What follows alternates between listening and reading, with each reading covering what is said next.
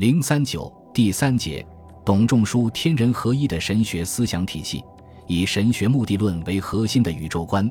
董仲舒的思想体系比较完整系统，宇宙观在其中起着主导作用，是社会政治思想、伦理观、历史观的出发点与总归宿。董仲舒吸收前辈思想成果，引入阴阳五行学说，建立起恢宏庞大、包罗万象的宇宙系统。他把这个总系统称之为天，是这样构成的：天有十端，十端而止矣。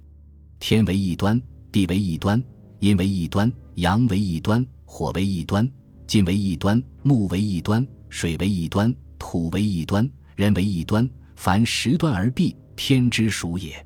这十端的生成顺序和运行规律是：天地之气合而为一，分为阴阳，判为四时。列为五行，在作为宇宙总相的天之中，又有构成宇宙要素之一的天。这个天与地之气汇合起来，分为阴阳两种不同的气。由于阴阳之气的作用，世界上发生四季的变化。阴阳之气在四季的运行中，又产生出五行，人就置身于这样的世界之中。五行也有自己的运行规则。它们在阴阳两气的作用下有相生相胜的关系，这个宇宙模式似乎具有物质属性，其实不然，因为这天地之气并不是世界的本源，它归根结底产生于天，是天道失地道化的结果。在董仲舒看来，无天而生，谓之有也。天者，万物之祖，万物非天不生，天才是万物的创造者，而且。作为世界本源的天是具有道德属性的人格神，对于世界的一切都有生杀予夺之权。他所施的气以及阴阳、四时、五行、万物，都是体现他意志的外化物。阳体现了天的恩德，阴体现了天的行为。五行的相生相生要由天欲施德还是施行来决定。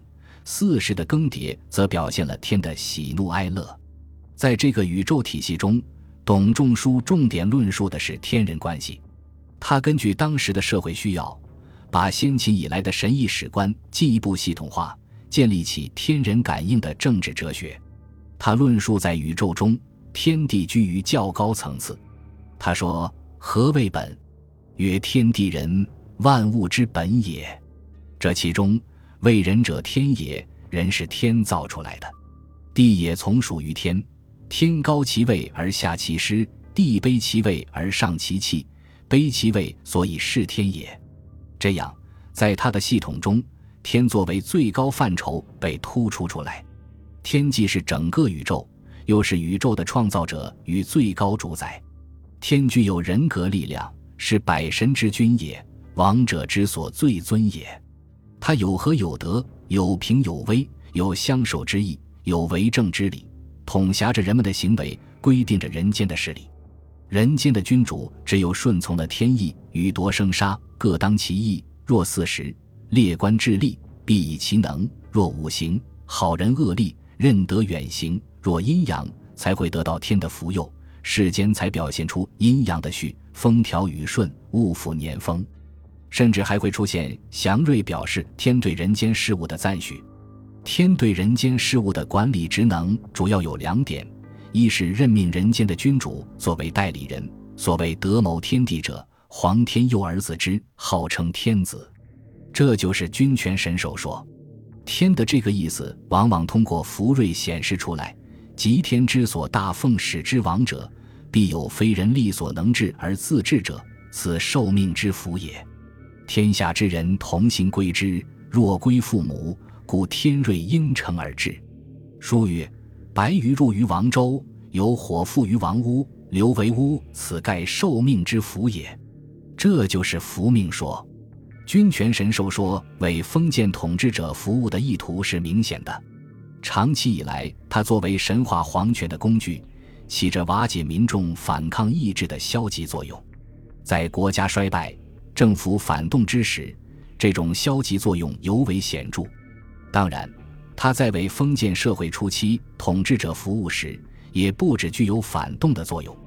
而且，对于君权神授，董仲舒还提出了一个前提：即天之生民，非为王也，而天利王以为民也。故其德足以安乐民者，天与之；其恶足以贼民者，天夺之。说明董仲舒以民作为国家政治的根本，君主所以成为人世最高权威，只是因为他在代行天管理民众的职能，一旦对此不能胜任，他的皇权也就被剥夺了。这对皇权是个有利的限制。二是浅告说，董仲舒在《春秋繁露》的“鄙人且知”篇中对此有系统的论述：天地之物有不常之变者。谓之易，小者谓之灾。灾常先至而易乃随之。灾者，天之潜也；易者，天之危也。潜之而不知，乃谓之以危。反灾异之本，尽生于国家之师。国家之师乃使萌芽，而天出灾害以浅告之；浅告之而不知变，乃见怪异以惊骇之。惊骇之上，不知畏恐，其殃咎乃至。浅告说，主要针对统治者而发，在皇权至高无上的情况下，请出上帝对之加以约束，用自然的灾异警戒人君，这是神道社教。尽管方法很不科学，但在当时，对于改善政治、调整政策、促使皇帝恭俭爱民等方面的积极作用，都是相当大的，应该适当承认。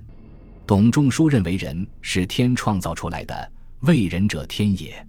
人之为人，本于天，天亦人之曾祖父也。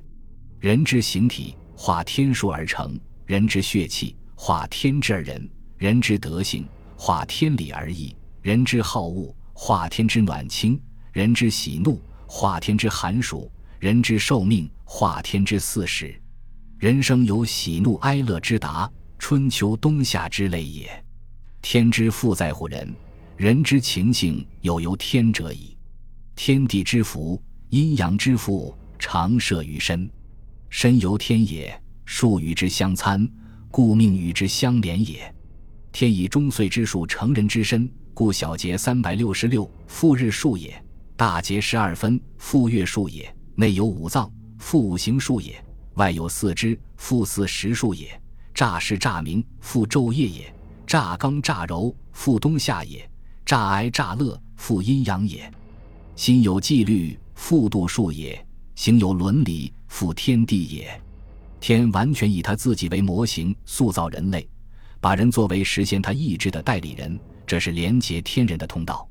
人既然有如此特性，自然超万物之上而最为天下贵，也就被赋予了下尝万物、上参天地的特殊本领。董仲舒以人负天数为基础。在《春秋繁露·同类相动篇》，用同类相应的道理论证了他的天人感应说。他说：“百物去其所与异，而从其所与同，故其同则会，生彼则应，其厌皎然也。美事照美类，恶事照恶类，类之相应而起也。如马鸣则马应之，牛鸣则牛应之。从直观的物之相应。”引身一步，便进入了他的神学领域。天有阴阳，人亦有阴阳。天地之阴气起，而人之阴气应之而起；人之阴气起，而天地阴气亦应之而起。其道义也，非独阴阳之气可以类进退也。虽不祥，祸福所从生亦由是也。无非己先起之，而物以类应之而动者也。他认为，在人对天的影响中，王是关键。王正则天气和顺，风雨时，景星见，黄龙下；王不正则上变天，贼气并见。王德茂、言、视、听、思，都与五行相配合，而影响万物与天象。如王者与臣无礼貌，不肃静，则目不屈直而下多暴风；王者言不从。则金不从疾而秋多霹雳；王者事不明，则火不炎上而秋多电；王者听不聪，则水不润下而春夏多暴雨；王者心不能容，则稼穑不成而求多雷。这就是说，为人到位可以参天，而王担负着通和天地人的特殊职责。天人之间感应的媒介是阴阳五行之气。天把阴阳四季五行都赋予了道德属性，比如春气爱，秋气炎，夏气乐，冬气哀。爱气以生物，炎气以成功，乐气以养生，哀气以丧终，天之至也。是故春气暖者，天之所以爱而生之；秋气清者，天之所以炎而成之；夏气温者，天之所以乐而养之；冬气寒者，天之所以哀而藏之。将之与人事相连，则治乱之故，阴阳顺逆之气，乃损益阴阳之化而摇荡四海之内。人如果顺应了天意，阴阳四季五行之气就会正常运行，故人气调和而天地之化美；事治而民和，治平而气正，则天地之化精而万物之美起。如果事事乖戾，那么阴阳及五行的正常状态就会随之而错乱，即事乱而民乖，治僻而气逆，则天地之化伤，气生灾害起。这种灾异出现，既是天意的表露。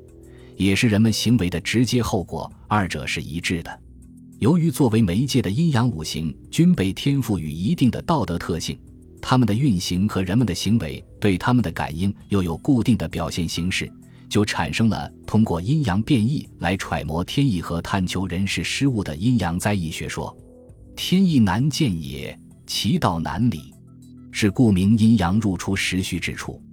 所以观天之志。变五行之本末顺逆，小大广狭，所以观天道也，是这一学说的理论根据。五行变质，当救之以德，施之于天下，则救除，是这一学说的纲领。木有变，春凋秋荣，秋木冰，春多雨，此昼易重，复敛重，百姓贫穷叛去，道多饥人。救之者省昼易，薄复敛，出仓谷。镇困穷矣，则是这一学说的具体运用。这一学说并非董仲舒首创，但把它发扬光大，完成汉代儒学神学化、方术化的功劳，却非董仲舒莫属。董仲舒的天人感应说有一个优点，就是强调了人在自然与社会中的一定主观能动作用。天得失，地得化，人得意。天气上，地气下，人气在中间。天地之精，所以生万物者，莫贵于人。人受命乎天也，故超然有疑矣。物趁即莫能为人意，为人独能为人意；物趁即莫能偶天地，为人独能偶天地。在天时地化的宇宙体系中，只有人能以仁义之行顺乎天地而成就时功。在人世上，人不但修德可以得到天佑，就是犯有过失。也可以通过修正行为而免除灾祸，求得正常发展。这种乐观向上的精神，体现了新生封建地主阶级对自我力量的充分认识，是对前途充满信心的表现。本集播放完毕，感谢您的收听，喜欢请订阅加关注，主页有更多精彩内容。